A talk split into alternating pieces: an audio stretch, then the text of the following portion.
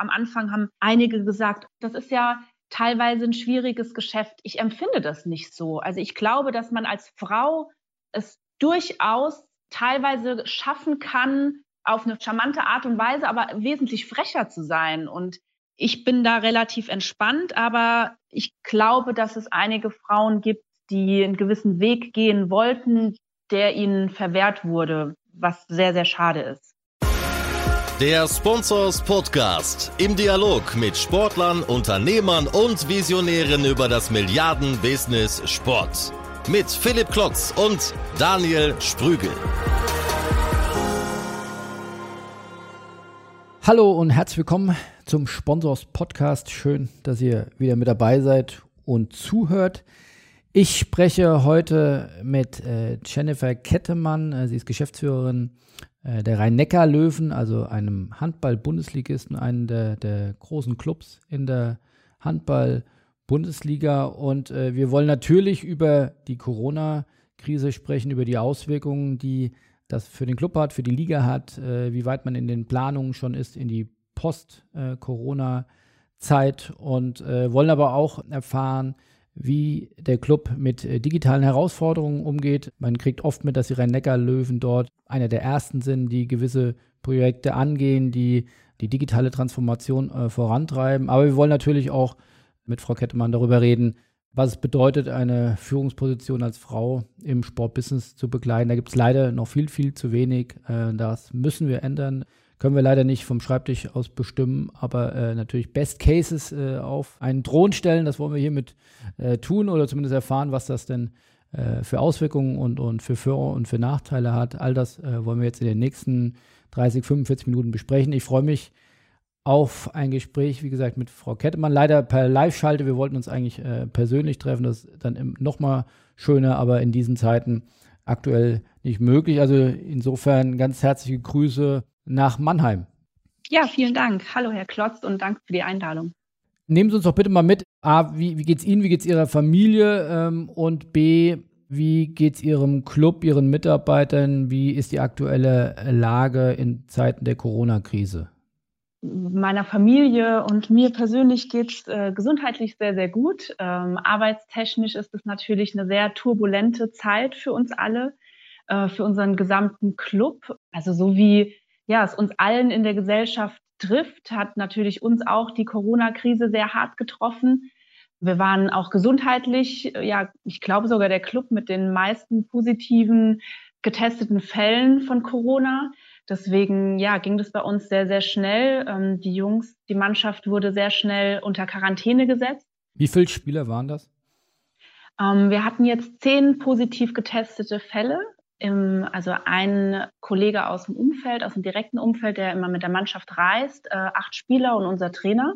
Ja, und da musste es natürlich schnell gehen. Und ja, da bin ich sehr dankbar, dass wir da einen sehr guten Kontakt hatten zum Gesundheitsamt in Heidelberg und da auch mit der Uniklinik eng verbunden waren, die uns immer ganz klar gesagt haben, was jetzt als nächstes zu machen ist und woran man sich halten muss. Und ähm, ja, da waren wir bestens versorgt. Und ähm, ja, dann wurde die Quarantäne eingeleitet. Und im Hintergrund ähm, musste man natürlich auch sehr viel umstrukturieren mit den Mitarbeitern der Geschäftsstelle, einfach ja neue Prozesse aufsetzen. Alle arbeiten von zu Hause aus. Wir waren da zum Glück schon äh, sehr gut darauf vorbereitet, im Sinne von, dass wenigstens die IT und so weiter schon stand, dass jeder sowieso von zu Hause arbeiten kann. Mussten da auch ja einige neue Medien ähm, mit reinnehmen für unsere Kommunikation, uns ganz neu aufstellen, so wie ganz viele andere Unternehmen auch. Ähm, und natürlich auch viele Diskussionen und Krisenmeetings abhalten, ähm, damit wir ja jetzt überlegen, wie die, wie die Saison abgeschlossen werden kann, wie es da finanziell weitergeht und wie es sportlich weitergeht. Also es waren sehr, sehr viele Themen, die jetzt ad hoc auf den Tisch kamen. Aber das heißt, Ihren zehn Mitarbeitern geht es jetzt gesundheitlich allen wieder gut? Also die, Sie meinen den Spielern, den zehn Betroffenen, ja. denen geht's gut und denen ging es zum Glück auch nie wirklich schlecht. Also sie hatten zwar Symptome, aber die waren weitestgehend eigentlich relativ leicht. Und wobei ich das auch nicht verharmlosen möchte, weil ähm, acht von den Betroffenen sind Leistungssportler und natürlich in der körperlichen besten Verfassung, die man sich wahrscheinlich vorstellen kann und fitter als jetzt äh, wir als normale ähm, Bürger, sage ich jetzt mal. Ähm, und die haben das sehr, sehr gut weggesteckt und sind alle wieder fit, ja. Und über wie viele Mitarbeiter sprechen wir jetzt, die im Homeoffice sich befinden? Ähm, wir haben 13 Mitarbeiter in der Geschäftsstelle normalerweise und die sind eben im Moment alle in der, im Homeoffice. Und können Sie da ein bisschen Einblick geben, mit welchen, mit welchen Programmen arbeiten Sie, mit welchen Tools? Ähm, also wir vertrauen da sehr stark auf, auf Microsoft Teams, ähm, haben aber auch, wenn wir dann merken, wir wollen das ganze Team einmal die Woche zusammenholen, äh, da ist dann Teams, kann man ja bisher nur vier Personen gleichzeitig sehen, dann äh, switchen wir auf Zoom um, da kann man dann alle Kacheln sozusagen sehen, damit wir auch mal wirklich in, in die Gesichter äh, sehen können, nicht nur der, der gerade spricht. Was sind da Ihre Learnings äh, aus, aus den letzten drei, vier Wochen Homeoffice? Ja, ehrlich gesagt, genau die gleichen, die Sie jetzt aufgezählt haben. Und man musste sich auch erst dran gewöhnen. Also wir haben ganz am Anfang mit Telcos angefangen. Ich hatte dann aber mit den Spielern und mit dem Mannschaftsrat oft äh, Skype-Meetings gemacht. Äh, ich habe zum Glück noch meinen, ich weiß gar nicht, ob ich das offiziell sagen darf, aber meinen alten SAP-Computer und da war das äh, Skype noch drauf. Also habe ich das kurzerhand genutzt und habe da festgestellt, dass es doch was anderes ist, wenn man seinen Gegenüber einfach mal virtuell zumindest in die Augen schauen kann und ihn sehen kann. Dann haben wir unsere internen Team-Meetings auch auf Microsoft Teams dann umgestellt. Und ja, das funktioniert eigentlich sehr, sehr gut. Also es mussten sich einige erst dran gewöhnen und wir haben dann auch dann quasi angeordnet, dass die Kameras an sind und dass man sich da zeigt. Und ja, es gibt auch sehr viele witzige und schöne Momente, muss ich sagen, in dieser Situation. Und ähm, wir sind sowieso ein sehr sehr junges, agiles Team, die sich auch so untereinander sehr gut verstehen und auch teilweise privat äh, eng befreundet sind. Und ja, da merkt man, dass in so einer Phase das nochmal umso wichtiger ist und da ein, ein großer Zusammenhalt da ist. Das ist eigentlich ganz schön zu sehen. Wenn man jetzt vergleicht, ein, ein Fußball-Bundesligist, der oftmals mehrere hundert Mitarbeiter hat, FC Bayern, glaube ich, sogar über 1000 Mitarbeiter, und jetzt hört Sie, haben 13 Mitarbeiter. Also wie ist da die Entwicklung oder wie haben Sie, in welche Bereiche würden Sie da Ihren Club äh, aufteilen? Wie viel arbeiten im Vertrieb, wie viel arbeiten im Marketing? Wie, wie gliedern Sie das auf? Ja, das ist wirklich immer Wahnsinn, wenn man da die Dimensionen hört, die so unterschiedlich sind. Ähm, und trotzdem ist unser Team für den Handball eigentlich ein sehr, sehr großes Team. Sind eine große Geschäftsstelle im Vergleich zu den anderen Clubs. Aber ja, trotzdem ein kleines, feines Team, wo jeder sehr, sehr engagiert ist und auch über die normalen Maße hinaus äh, sehr viel arbeitet, würde ich sagen. Bei uns gibt es vier Mitarbeiter im Marketing. Also Marketing meine ich jetzt auch. Wir haben zum Beispiel einen Digitalmanager vor kurzem eingestellt. Was heißt vor kurzem, sage ich, das ist auch schon wieder ein Jahr her, seitdem äh, der Kollege da mit an Bord ist. Wir haben zwei Mitarbeiter, beziehungsweise ja zweieinhalb, die Vertrieb machen dann eine Geschäftsstellenleitung, Buchhaltung, eine Person, dann Presse und Kommunikation, zwei Kollegen, ähm, Heimspielorganisation. Ähm, ja, das sind so die großen Bereiche. Und jetzt hoffe ich, dass ich niemanden vergessen habe und dann im Nachhinein darauf aufmerksam gemacht wird. Aber das im Großen und Ganzen sind das so die Bereiche, ja. Gibt es da noch ein großes Team drumherum aus Ehrenamtlichen oder Teilzeitkräften? Ja, für die sind wir auch, also denen sind wir sehr, sehr dankbar. Unser gesamtes Aufbauteam in der SAP-Arena besteht aus ehrenamtlichen Mitarbeitern, die uns da immer helfen, bei jedem Heimspiel ganz toll die Arena herzurichten, unsere Banden aufzubauen und dann auch nach dem Spiel noch lange da bleiben und das wieder abzubauen. Das ist echt toll, dass es sowas überhaupt noch gibt, ne? weil eigentlich sind wir in der Professionalisierung schon sehr, sehr weit da sind wir auch stolz drauf, die noch bei uns an der Seite zu haben und äh, ja, finden es immer schön, da die Unterstützung zu haben. Wie ist denn die Resonanz der Fans jetzt aus ihrem Ökosystem Rhein-Neckar? Löwen, wie reagieren die darauf? Stichwort äh, Ticketeinnahmen zurück oder Ticketausgaben zurückfordern oder auch Sponsoren, äh, die gewisse Leistungen gerade nicht bedient bekommen. Wie sind da die Gespräche, die Sie gerade führen? Da muss ich sagen, das ist einfach nur der Wahnsinn. Also da, da komme ich auch in Situationen, wo ich schon echt gerührt bin. Also gerade nach so einem Arbeitstag, der ja manchmal in der aktuellen Zeit sehr bewegend ist und äh, sehr viel äh, Kraft auch oder sehr kraftzehrend ist. Und dann, wenn man dann die Mails liest, die unsere Fans an uns richten, das tut schon sehr, sehr gut. Also da gibt, sind enorm viele äh, Nachrichten, die uns schon äh, ereilt haben, die sagen, dass sie auf gar keinen Fall auf irgendwelche Regressanforderungen bestehen, dass sie darauf verzichten, dass sie, wir haben so einen Spendenaufruf, den Tu den Löwen Gutschein aufgesetzt. Da ist schon eine Summe zusammengekommen. Ich glaube, wir haben das noch gar nicht veröffentlicht. Also damit haben wir überhaupt nicht gerechnet. Und auch bei den Partnern und Sponsoren, die haben wir alle abtelefoniert, äh, hat mein äh, Stellvertreter übernommen und hat, ist da ins direkte Gespräch gegangen und äh, da war im Moment noch kaum jemand dabei, der gesagt, äh, er möchte für die fünf verpassten Heimspiele ähm, irgendwelche Regressforderungen geltend machen, sondern ganz im Gegenteil. Also das ist wirklich überwältigend und macht uns sehr, sehr stolz, so eine Fankultur mittlerweile auch hier aufgebaut zu haben und so einen Zusammenhalt zu haben. Und das tut gut da zu merken, dass da wirklich jeder mithelfen möchte und es jedem darum geht, äh, dass jetzt hier in der Region die Rhein-Neckar-Löwen weiter Bestand haben. Das habe ich jetzt auch bei anderen Vereinen auch schon so gehört. Und ja, das ist schön und tut auch wirklich in der täglichen Arbeit als gut, das zu lesen und zu hören. Wie gehen Sie da in der Kommunikation mit der harten Wahrheit um? Also ich will gar nicht sagen, dass man damit droht, aber dass man auch eine Transparenz, was ja auch von den Politikern auch vorgelebt wird, äh, an den Tag legt, äh, zu sagen, es steht wirklich hart um uns. Es ist ja auch kurz- oder mindestens mittelfristig auch, geht es um eine Existenz. Also strapazieren Sie das oder sagen Sie, nee, wir wollen jetzt, die Menschen haben schon oder auch unsere Fans haben schon genügend Sorgen, jetzt wollen wir sie nicht noch damit belasten? Nein, also ich bin eigentlich aber ein Freund von sehr transparent sein und schon den Leuten einfach sagen, wie es ist. Also da muss man ja auch nicht jetzt unbedingt einen Plattformmund nehmen und man kann ja auch ehrlich sagen, wie die Situation ist. Und ich habe die Erfahrung gemacht, dass es auch ja richtig ist, die Dinge offen anzusprechen und die Menschen um einen herum einfach mitzunehmen. Und so bin ich jetzt auch in den ganzen Gesprächen mit unserem Mannschaftsrat und mit der Mannschaft vorgegangen oder auch mit der Geschäftsstelle, wenn es um das Thema bei der Geschäftsstelle mit Kurzarbeitergeld oder sowas ging. Ja, also ich finde, erntet sehr viel mehr Verständnis, wenn man mit Transparenz vorangeht und äh, die Lo Leute einfängt und ihnen auch erklärt, warum gewisse Dinge nötig sind und warum es ja bedarf, dass jeder von uns auf etwas verzichtet und dass das nicht von oben angesagt wird, sondern ähm, dass man da einfach, ja, so wie ich gesagt habe, äh, um Verständnis bittet und so machen wir es eigentlich auch bei unseren Partnern und Sponsoren. Also ich würde jetzt nicht da um Mitleid betteln und das nicht, aber ganz transparent, so wie die Lage ist, das erklären. Und ähm, ich finde, damit haben wir jetzt zumindest sehr gute Erfahrungen gemacht. Über wie viele Sponsoren sprechen wir, wenn Sie sagen, wir haben alle Sponsoren abtelefoniert?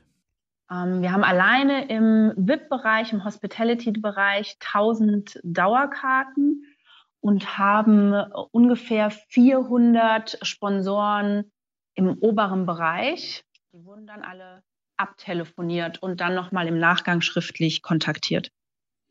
Okay, also Sie bauen da auf eine sehr breite Basis, jetzt nicht äh, so der, die 1, 2, 3 Hauptsponsoren, die den ganz großen Bärenanteil zahlen, sondern eher eine sehr breite Basis, die äh, dann auch die Rhein-Neckar-Region repräsentieren und die das dann gemeinsam unterstützen. Ja, finde ich einen sehr, sehr wichtigen Punkt. Also wir selbst haben schon in unserer Clubhistorie den großen Fehler gemacht, uns von einem Sponsor und von einer Person sehr abhängig zu machen. Und wenn man das so salopp formulieren darf, wir sind damit ganz schön auf die Nase gefallen, ähm, weil 2013 dann dieser Investor ausgestiegen ist und äh, das Fortbestehen unseres Clubs schon mal auf Messers Schneide stand. Von daher ähm, war das für uns seitdem umso wichtiger, dass das äh, breit verteilt ist und auf mehreren Schultern verteilt ist, diese Last. Und für uns sind auch viele kleine und mittelständische Unternehmen sehr wichtig.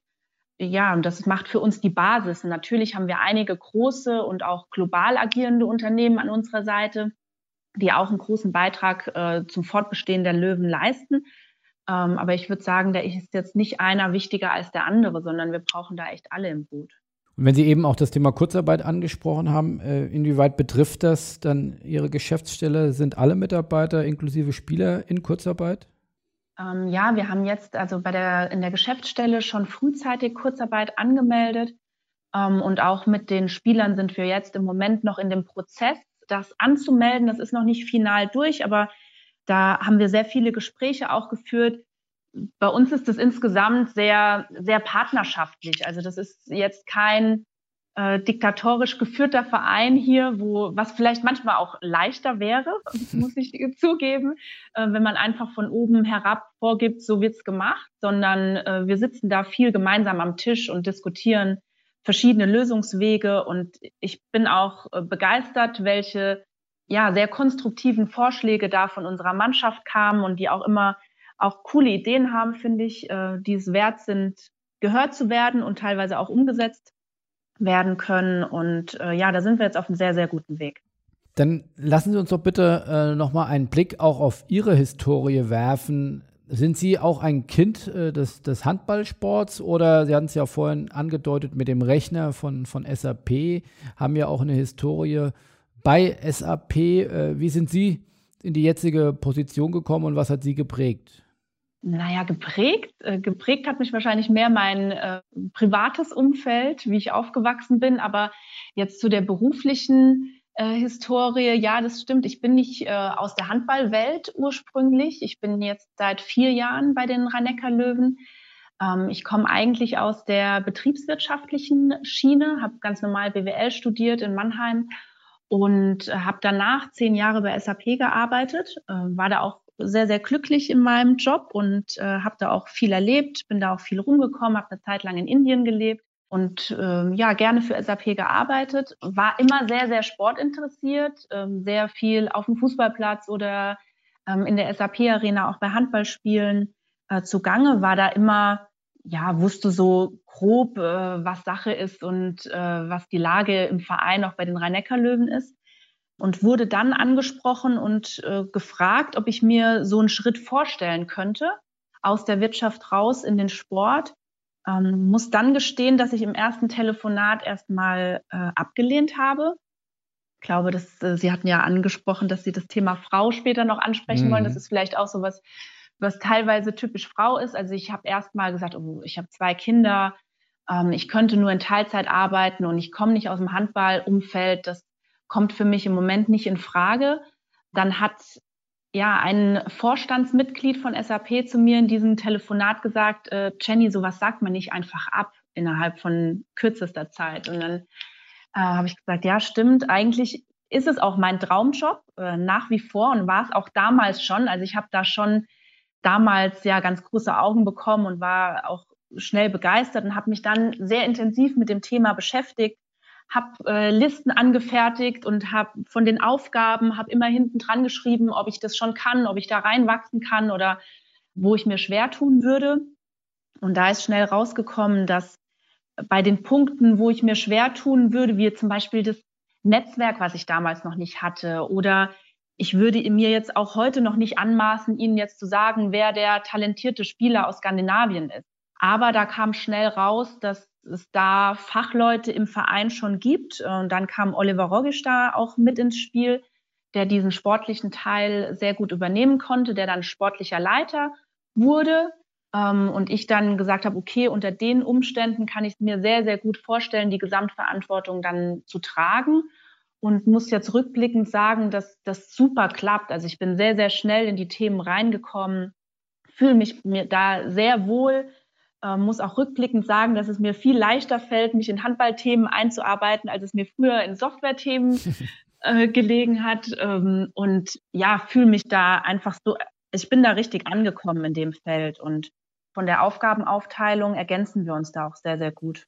Aber das heißt, erklären Sie das nochmal, wenn Sie sagen Teilzeit, wie kann ich mir das vorstellen? Oh ja, Teilzeit. Also ich äh, nehme es mir schon raus, ungefähr zweimal die Woche mittags um eins zu Hause zu sein und das Essen auf dem Tisch stehen zu haben, wenn mein Großer von der Schule kommt und äh, hole den Kleinen dann aus dem Kindergarten pünktlich ab. Wenn ich es schaffe, dann sogar dreimal die Woche. Was aber bedeutet, meine Kinder gehen zum Glück sehr früh schlafen. Wenn die um halb acht oder acht im Bett liegen, dann äh, sitze ich auf der Couch und habe den Laptop auf dem Schoß und arbeite nochmal drei, vier Stunden so muss man sich das bei mir vorstellen und so versuche ich ähm, jetzt in den letzten vier Jahren zum Glück relativ erfolgreich alles unter einen Hut zu bekommen und sowohl meiner Mama-Rolle, die mir auch sehr, sehr wichtig ist, als auch meiner Rolle hier als Geschäftsführerin gerecht zu werden. Und das heißt, Sie teilen, also gut, Sie haben ja dann trotzdem einen vollen äh, Wochenpensum von wahrscheinlich 40, 50, 60 Stunden. Ähm, das heißt aber, es ist jetzt kein klassisches äh, Job-Sharing, dass Sie jetzt einen anderen Geschäftsführer haben, wo Sie sagen, wir teilen uns das gegenseitig auf. Ich habe mittlerweile ähm, den Sebastian Grüne an meiner Seite als meinen Stellvertreter, den ich auch unheimlich schätze und das sehr, sehr schätze, dass wir uns das aufteilen und sehr viele Themen einfach äh, ja eher schwerpunktmäßig zum Beispiel die Sponsorenbetreuung macht und die Akquise und ich bei den anderen Themen mehr drüber schaue.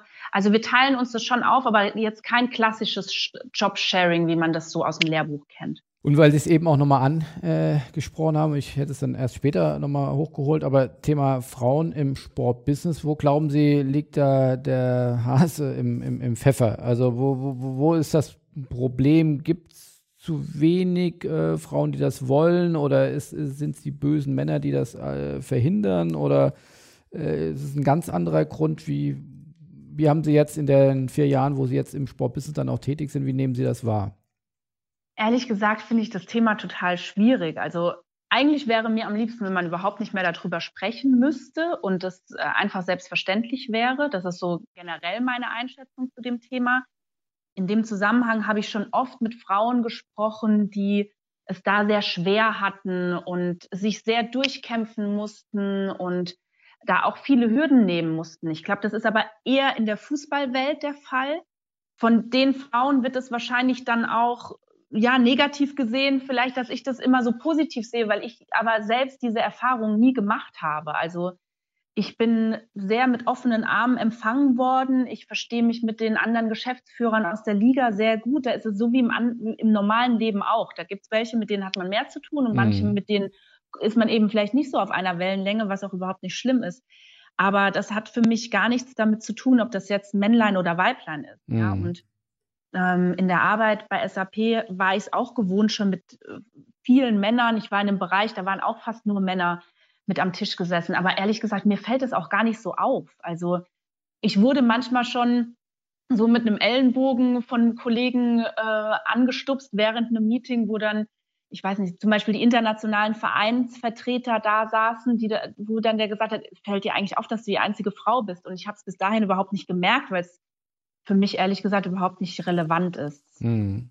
Deswegen schwierig. Ich kann ja, ich kann das nur aus meiner Perspektive sagen und ich habe da keinerlei negative Erfahrungen gemacht. Auch am Anfang haben einige gesagt, oh, wie wird das jetzt mit den, die Verhandlungen mit den Beratern? Und das ist ja teilweise ein schwieriges Geschäft. Ich empfinde das nicht so. Also ich glaube, dass man als Frau es durchaus teilweise schaffen kann, auf eine charmante Art und Weise, aber wesentlich frecher zu sein. Und es kommt oft vor, dass ich Dinge in der Verhandlung vielleicht mal raushaue, wo ein Oliver Rogisch hinterher sagt, oh Gott, wenn ich das gesagt hätte, ja, dann würde das vielleicht ganz anders rauskommen. Also von daher, ich bin da relativ entspannt, aber ich glaube, dass es einige Frauen gibt, die einen gewissen Weg gehen wollten, der ihnen verwehrt wurde, was sehr, sehr schade ist. Engagieren Sie sich dann auch dann für andere Frauen, dass man sagt, man braucht da so eine Bewegung oder wir wollen da als die, die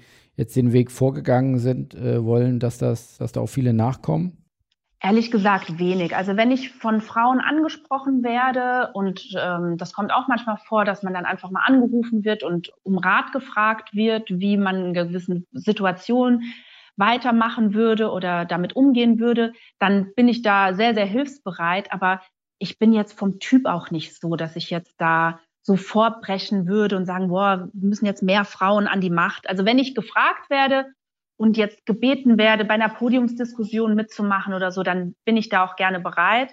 Aber wie gesagt, ich finde es eigentlich, fände ich es viel schöner, wenn das eine Selbstverständlichkeit wäre und das man stimmt. da gar nicht so viel drüber sprechen müsste. Glauben Sie denn, dass Sie Dinge anders entscheiden, dass sie Leadership anders äh, angehen als jetzt männliche Kollegen? Also man könnte ja auch sagen, oder Frau Merkel wird ja auch immer sehr für ihre Sachlichkeit äh, gelobt, nicht so mit der Basta-Mentalität oder mit, mit Testosteron äh, durch die Welt zu gehen, sondern mit Sachlichkeit. Ähm, ist das, äh, was Sie auch auszeichnet, was Ihr Führungsstil dann auch auszeichnet?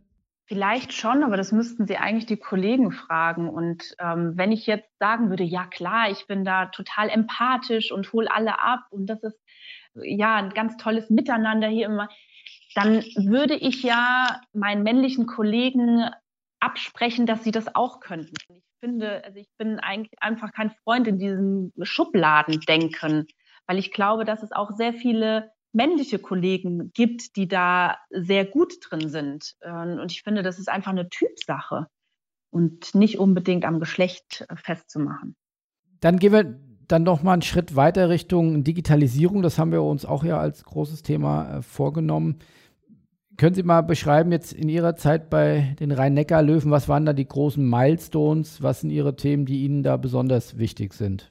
Ja, also ein Thema, was mir sehr, sehr wichtig ist, was auch für uns ein großer Schritt war, dass wir da nochmal jemanden neu eingestellt haben, der als Digitalmanager bei uns arbeitet, ähm, weil es für unseren Sport sehr, sehr wichtig ist, diese, diese Nahbarkeit zu den Fans und die, ja, wir haben einfach ganz tolle Spieler und das einfach nochmal nach außen auch zu transportieren und dass es bei den Menschen wirklich ankommt. Und da hilft er uns sehr, weil er viel bei den Spielern mit dabei ist und diese tollen Geschichten, die hinter den Kulissen passieren, äh, die vorher auch schon passiert sind, aber die keiner mitbekommen hat, die fängt er jetzt oft ein und transportiert die nach außen.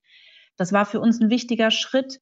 Ähm, ja, wir waren einer der ersten, die im Handball einen Podcast auch etabliert haben, der gut läuft. Ähm, wir sind, glaube ich, sehr ja, Vorreiter auch im Thema Kinexon mit der Datenerfassung während des Spiels, wo man direkt äh, jetzt bei uns mittlerweile auf der Bande sehen kann, zum Beispiel wie schnell der Ball geworfen wurde, wie schnell der Spieler den Sprint gemacht hat. Ähm, also solche Themen einfach, um den Sport noch erlebbarer zu machen.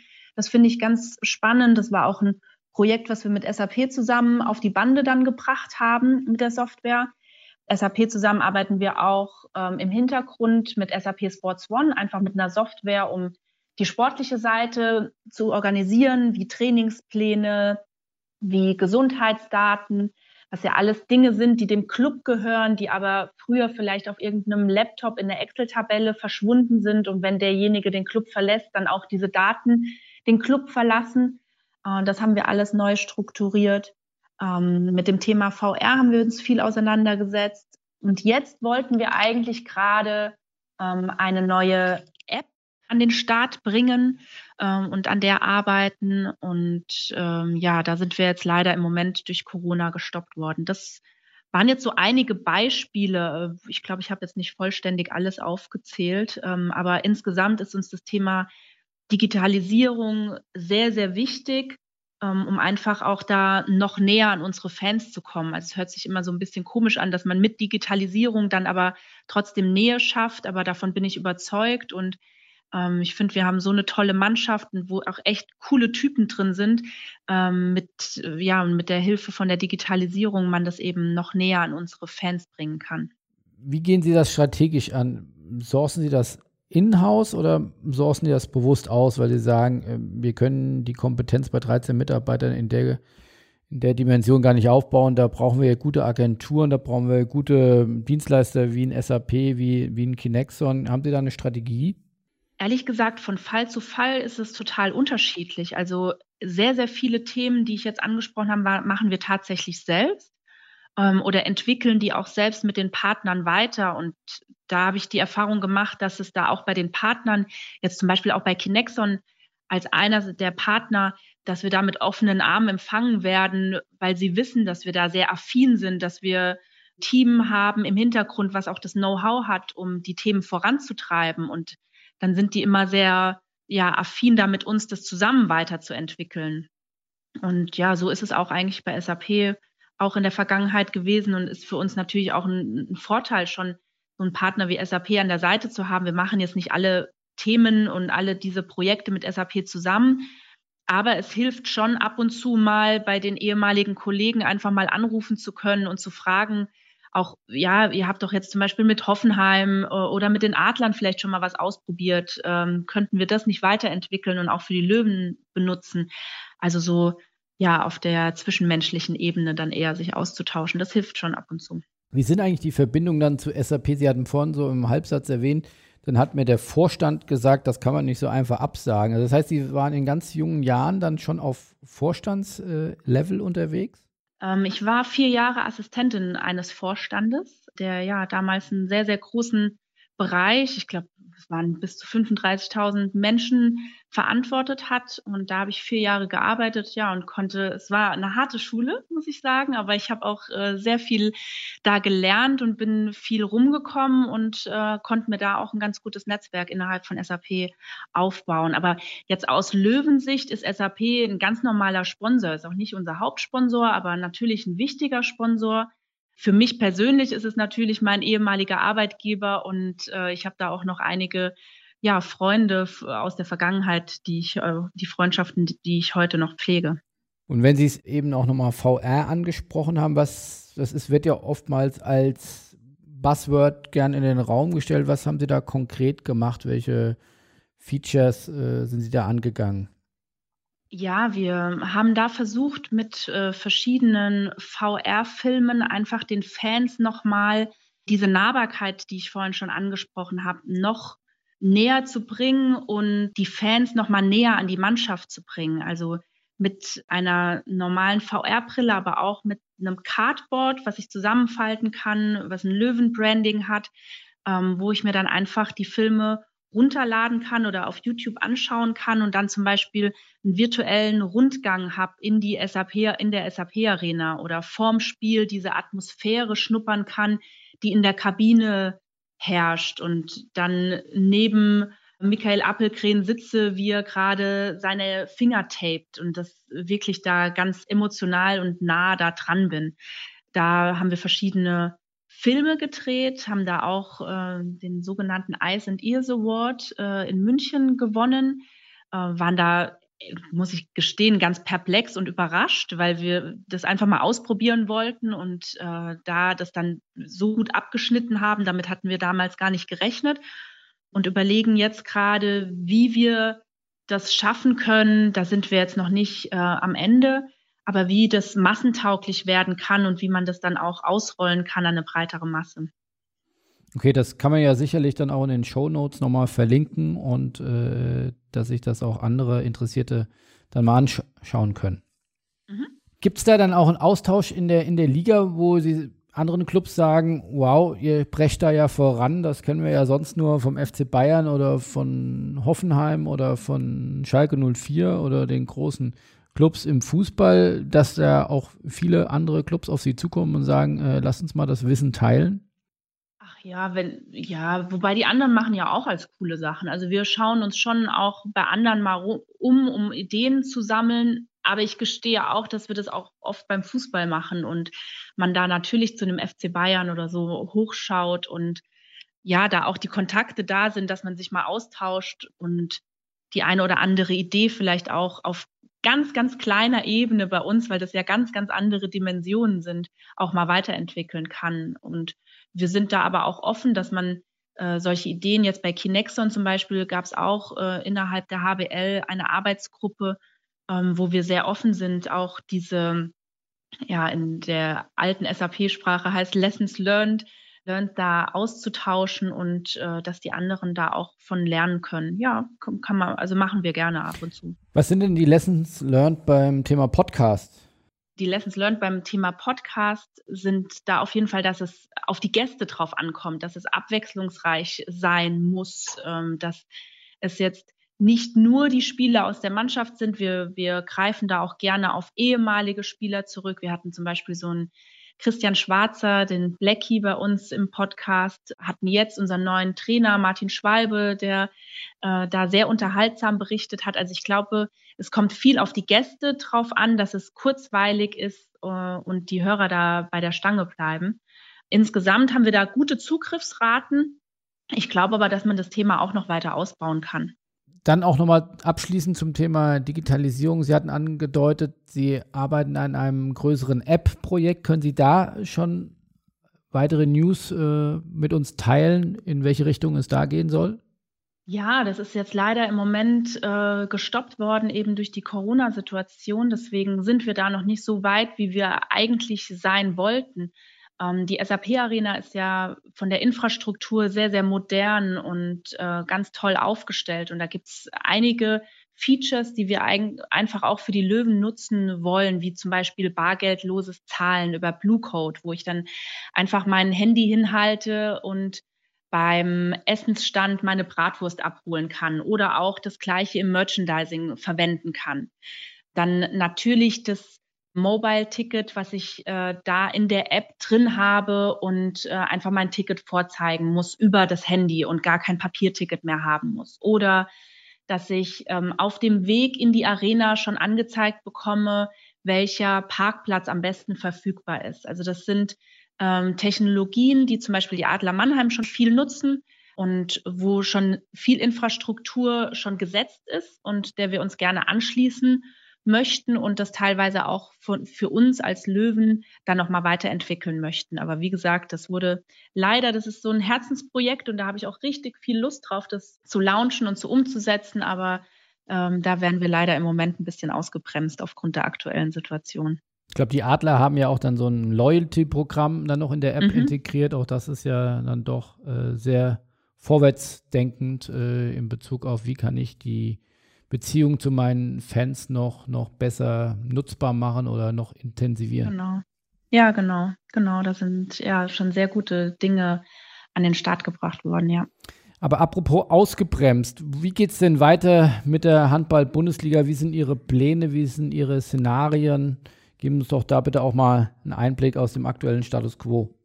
Ja, für die aktuelle Saison ist ja im Moment äh, der Stand, dass die Saison im Moment pausiert wird. Ähm, ich persönlich gehe davon aus, dass sie abgebrochen wird, äh, einfach weil ähm, jetzt gestern ja gerade veröffentlicht wurde nochmal, dass bis zum 31.08. keine Großveranstaltungen ähm, stattfinden dürfen. Von daher kann ich es mir im Moment auch schwer vorstellen, dass die Saison irgendwie noch fertig ja gespielt werden könnte. Aber ja, für die nächste Saison gibt es ganz verschiedene Ideen. Da ist noch nichts äh, in Stein gemeißelt und da steht noch nicht fest, wie man das umsetzt, aber ich persönlich glaube, dass man sich leider für die nächste Saison auch mit dem Thema Geisterspiele auseinandersetzen muss. Einfach damit man die Präsenz in der Gesellschaft, aber auch, dass man den Partnern, den Sponsoren eine Perspektive bietet, wie unser Sport weitergeht. Und ich glaube, dass man Mittel und Wege finden muss, wie man es schaffen könnte, die Anzahl der Geisterspiele oder Medienspiele, was ja ein wesentlich positiverer hm. Begriff wäre, ja, zu reduzieren und möglichst gering zu halten, weil so wie viel schon diskutiert würde für den Handball, ist das eigentlich überhaupt keine Lösung, ähm, Geisterspiele durchzuführen, so wie auch im Basketball und im Eishockey denke ich auch, dass keine Option eigentlich sein kann, weil wir sehr viel ja von den Zuschauereinnahmen abhängig sind, weil die TV-Gelder nicht so groß sind, wie sie im Fußball sind. Ähm, und wir da sehr von den Einnahmen auch von unseren Sponsoren und eben auch zum Beispiel von den VIP-Kunden und von den normalen Zuschauern abhängen. Ähm, deswegen kann das nur ein vorübergehendes Szenario sein. Und ja, ich bezweifle, dass es viele Clubs aushalten würden, ähm, dass diese Durststrecke lange anhält. Aber Vielleicht schaffen wir es vielleicht bis zum Ende des Jahres mit Geisterspielen zu planen und dann ab Januar wieder zur Normalität zurückzukommen. Leider kann uns das ja im Moment niemand genau sagen, wann man in der Gesellschaft wieder Normalität hat. Von daher ist es auch schwer, irgendwelche Ausblicke hier zu geben.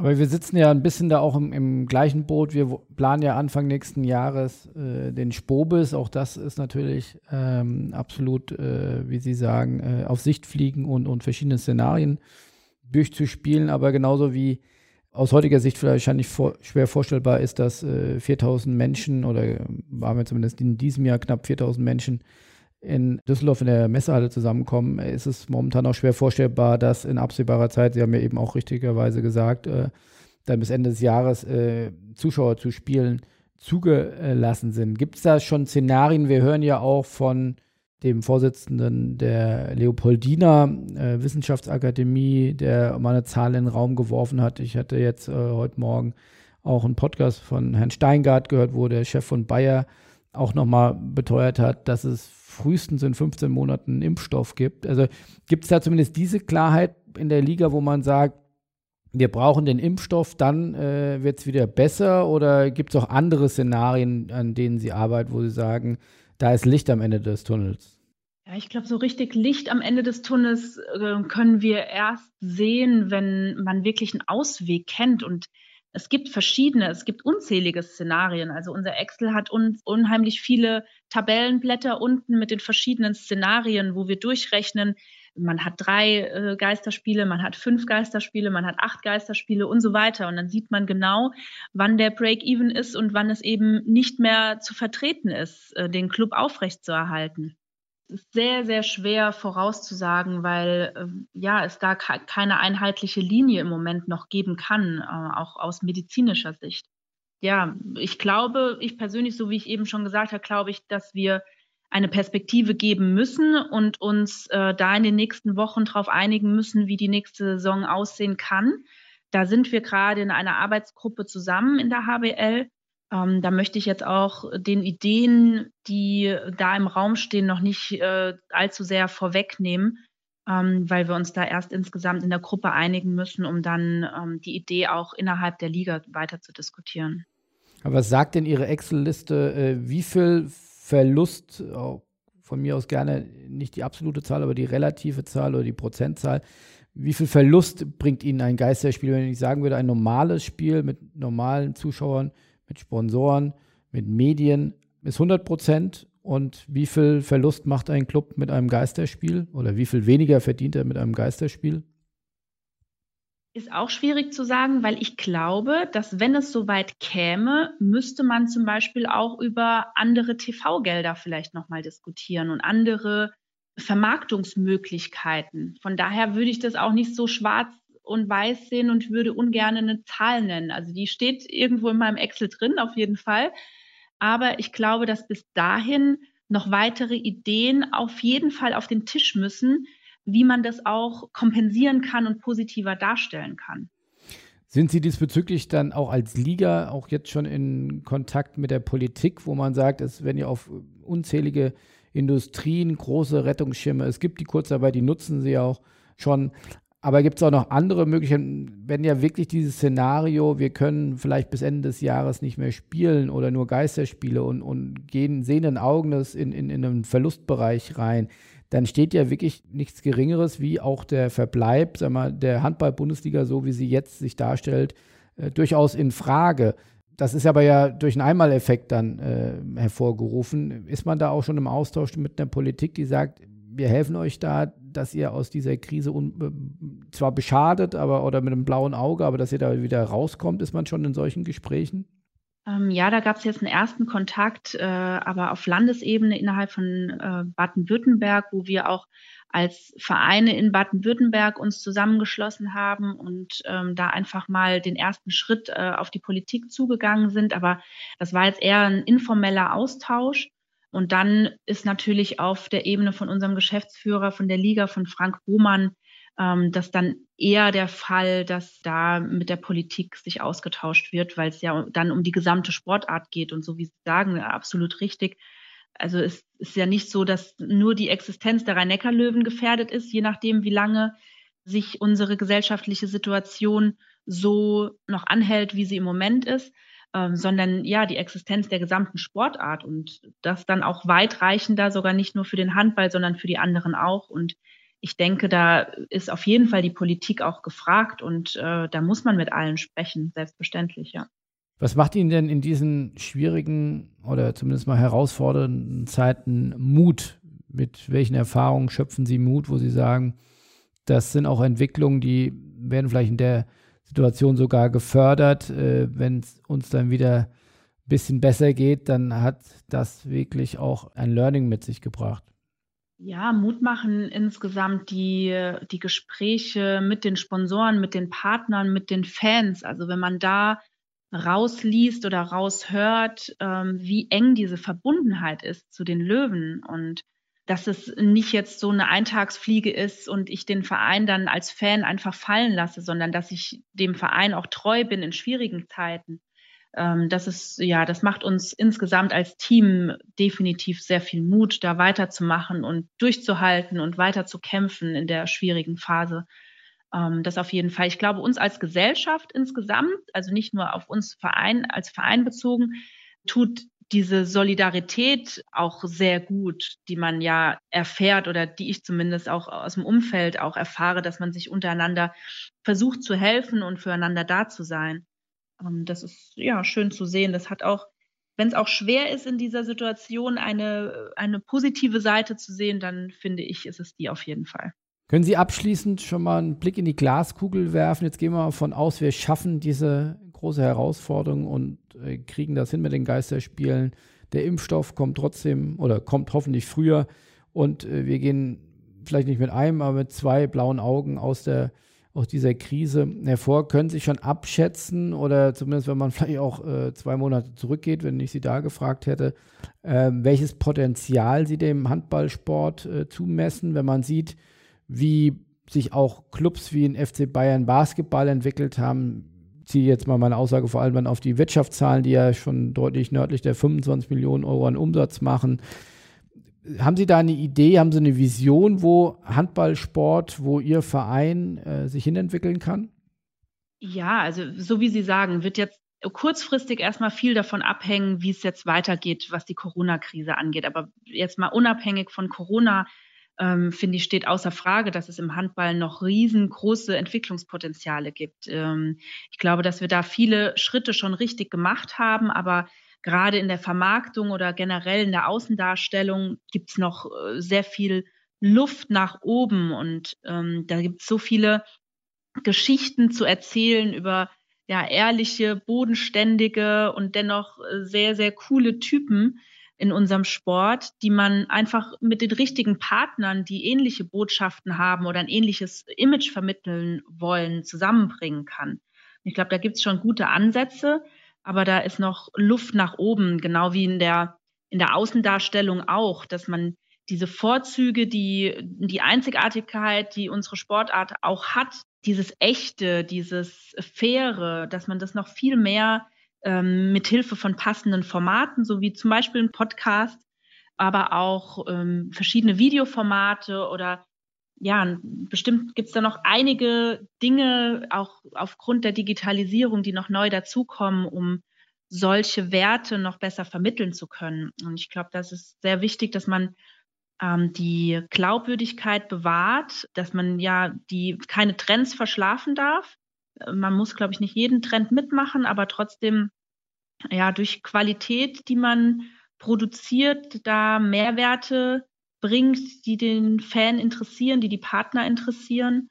Und ähm, ja, da sind wir sportlich gesehen, finde ich, schon sehr, sehr gut aufgestellt. Ähm, also wir sind eine Liga, wir werben damit, wir sind die stärkste Liga der Welt. Ähm, wir sind davon überzeugt, dass es zumindest in der Breite keine Liga gibt, die so gut aufgestellt ist wie die deutsche.